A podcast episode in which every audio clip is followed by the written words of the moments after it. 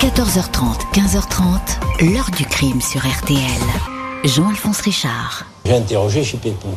J'avoue avoir eu en face de moi quelqu'un qui présentait les caractéristiques d'une femme, point de barbe, les mains graciles, etc. Si vous voulez, sur le moment, il pas venu à l'esprit que tous les rôles de l'opéra de Pékin sont tenus par des hommes, y compris les rôles de femmes. Donc moi j'ai interrogé une femme. Bonjour, Bernard Boursicot était un diplomate français, amoureux d'une fragile chanteuse d'opéra chinoise appelée Shi Pei-pu. Un amour des plus aveugles puisque cette Madame Butterfly était un Monsieur Butterfly. La chanteuse était un homme et un espion. Pendant une dizaine d'années, l'employé d'ambassade va succomber au charme de celle qu'il croyait être devenue la femme de sa vie. Piégé au point de livrer à la Chine des documents confidentiels, des notes secrètes, des informations protégée. L'enquête du contre-espionnage français va mettre du temps à identifier la taupe française de Pékin. Arrêté, Bernard Boursicot ne va pas seulement avoir la surprise d'être démasqué, il va aussi découvrir avec effarement que sa dulcinée était un homme qui n'avait cessé de lui mentir et l'avait fait tomber dans un piège. Comment le diplomate ne s'est-il jamais aperçu de cette incroyable supercherie? Quel secret a-t-il livré pour que la Chine le présente un jour comme un héros de la Révolution. Qui est la mystérieuse chanteuse? Question posée aujourd'hui à nos invités. 14h30, 15h30. L'heure du crime sur RTL. Dans l'heure du crime aujourd'hui, avec une histoire d'espionnage hors du commun, l'affaire Boursicot, il va falloir des années pour que le nom de ce diplomate français attire l'attention de la police et révèle sa trahison sur fond d'une surprenante histoire d'amour. Lundi 26 octobre 1964, Bernard Boursicot, 20 ans, pose pour la première fois le pied en Chine, à Pékin. Il vient prendre ici un poste d'agent contractuel au sein de la nouvelle ambassade de France à Pékin. Ce fils d'une famille modeste de Vannes, en Bretagne, un père comptable, une mère couturière, s'est retrouvé presque par hasard à plus de 8000 km de la France. Il n'a pas fait d'études poussées, son seul diplôme est le BEPC, le brevet de fin d'études. L'armée n'a pas voulu de lui, il a travaillé comme vacataire au ministère des Anciens Combattants, puis postulé par hasard à un poste administratif consulaire qui s'ouvre à Pékin. À l'époque, les examinateurs décrivent alors le candidat Boursicot comme sensible, intelligent, généreux, de rapport agréable. Candidature sympathique, acceptée, il est affecté à la comptabilité, petit gratte-papier parmi les 80 Français et Françaises, dont 22 diplomates qui travaillent à l'ambassade. Décembre 1964, deux mois après son arrivée à Pékin, le comptable Boursicot fait partie des invités d'une grande réception donnée par l'ambassadeur de France, Claude Chaillet. Tout le Pékin politique, intellectuel, artistique est là. Champagne, petit four et conversation feutrée. Une rare occasion pour les Français de discuter avec des Chinois tant le pays est verrouillé. Impossible pour le jeune comptable d'aller visiter Pékin en toute liberté. Le moindre déplacement exige une ribambelle de laisser-passer et de paperasse administrative. Bernard Boursicot ne connaît personne et personne ne lui parle. Je vois arriver un jeune écrivain qui s'appelait Chipeipou. Vêtu d'un costume beige, il était vraiment très élégant, racontera-t-il au magazine Le Mensuel de Rennes. Ce Chipeipou, 26 ans, n'est pas un inconnu de l'ambassade. Chanteur renommé, artiste lyrique, il parle français, il est auteur de livres et d'opéras qui font autorité. Sur scène, sa beauté androgyne, sa voix au perché et son art du travestissement lui permettent d'endosser des rôles de princesse impériale. Je l'ai vu qui écrivait son adresse à quelqu'un, j'ai chippé le papier et je lui ai dit je veux apprendre le chinois avec vous, se souviendra Boursicot. Le français, téméraire à l'idée de connaître le pays, est certain d'avoir trouvé en Shi Pei-pu son guide. Il ignore alors que le chanteur est un agent des services chinois chargé de recruter des tops, invité partout, cultivé, distrayant, il n'attire pas la méfiance. Bernard Boursicot et Chipeipu deviennent rapidement inséparables. Le chanteur espion fait visiter à l'employé d'ambassade les plus beaux jardins de la ville, l'emmène sur le bord des canaux, commence à lui apprendre les rudiments du chinois. Vous êtes mon meilleur ami, confie le chinois au français. Le jeune comptable est emballé par cette marque d'affection. Cinq mois s'écoulent jusqu'à ce que Boursicot indique qu'il va bientôt être muté dans une autre ambassade. Un soir, Chipeipu l'invite chez lui et lui fait une extraordinaire déclaration. Je n'ai jamais été un homme, je suis une femme mais il faut que vous gardiez le secret. Il raconte que ses parents l'ont élevé comme un garçon, habillé et traité comme tel, car si son père avait avoué que son troisième enfant était une fille, il aurait dû prendre une seconde épouse, tel est l'usage. Le jeune Boursicot voit soudain son amitié se changer en passion brûlante. Il n'a aucun doute sur le fait que Chipeipou soit une femme. Il n'y a qu'à regarder ses mains, sa voix, son regard. Commence alors une relation intime.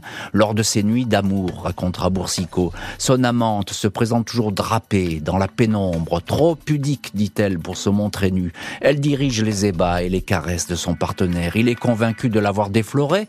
Il a vu, lors de leur première nuit, une goutte de sang coulait le long de sa cuisse. Un subterfuge.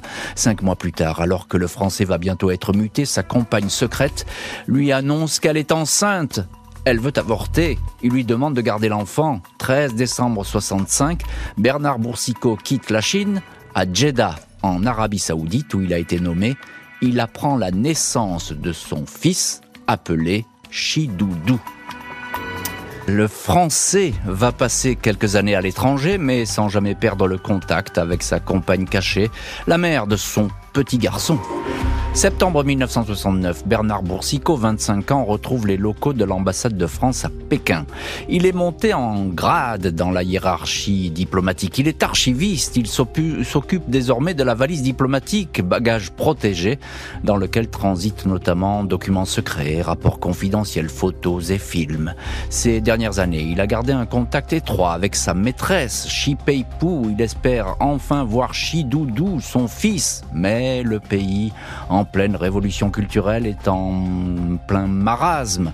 La police est partout. Chipeipu, considérée comme une artiste bourgeoise, fait savoir qu'elle doit se cacher. Boursicot sillonne donc Pékin à vélo, habillé en ouvrier, casquette et bleu de travail pour la retrouver. Premier rendez-vous furtif, retrouvailles amoureuses, leur fils n'est pas là, elle a préféré le cacher à la campagne. Quelques jours plus tard, nouveau rendez-vous, mais cette fois, les tourtereaux sont dérangés. C'est une pure, mise en scène. Des hommes surgissent en criant espion, espion. Boursicot est séparé de Shi Sheipu. On lui dit qu'à cause de lui, la chinoise va avoir les pires ennuis. Le français se sent coupable, paniqué. Il se met à crier. Nous sommes des amis du peuple chinois. Vive la révolution culturelle. Vive notre cher président Mao. On lui fait alors remarquer que Mao est plus que le président. Il est le soleil. Le français ajoute donc le soleil à midi. Le marché est clair. S'il veut qu'on les laisse tranquilles, lui et sa compagne, il faut qu'il aide la révolution. Il accepte on lui présente deux hommes qui seront ses contacts. Boursicot étant est plein de bonne volonté, il remet de sa propre initiative un premier document volé sur un bureau à l'ambassade, preuve qu'il est bien dans le camp de Mao.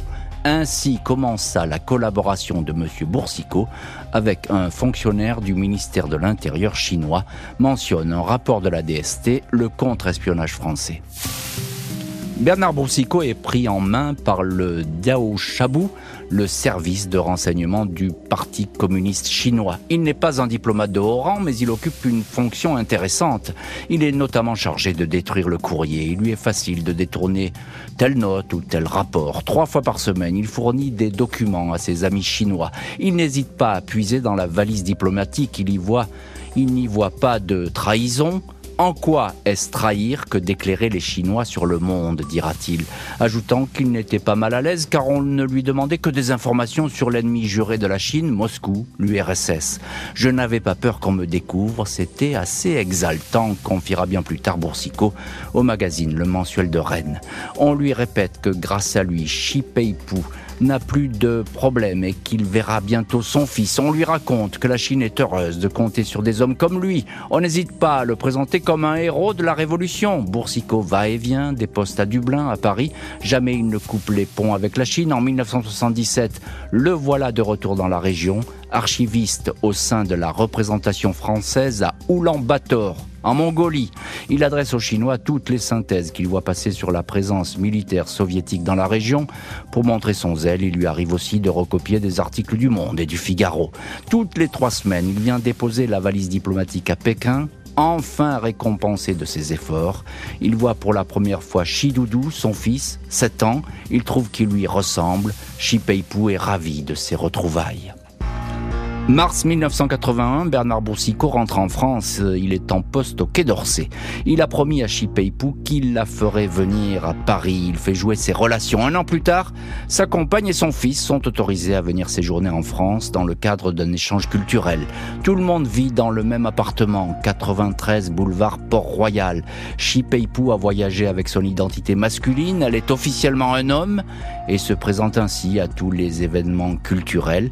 Elle est fréquemment invitée à des soirées mondaines, passe à la radio, à la télé où elle accepte de chanter. Monsieur le jour, Madame la nuit, quand elle rejoint l'appartement de Bernard Boursicot, le seul à être au courant de ce secret intime. Après quelques mois de vie commune, le diplomate et le ou la chanteuse vont attirer l'attention de la police.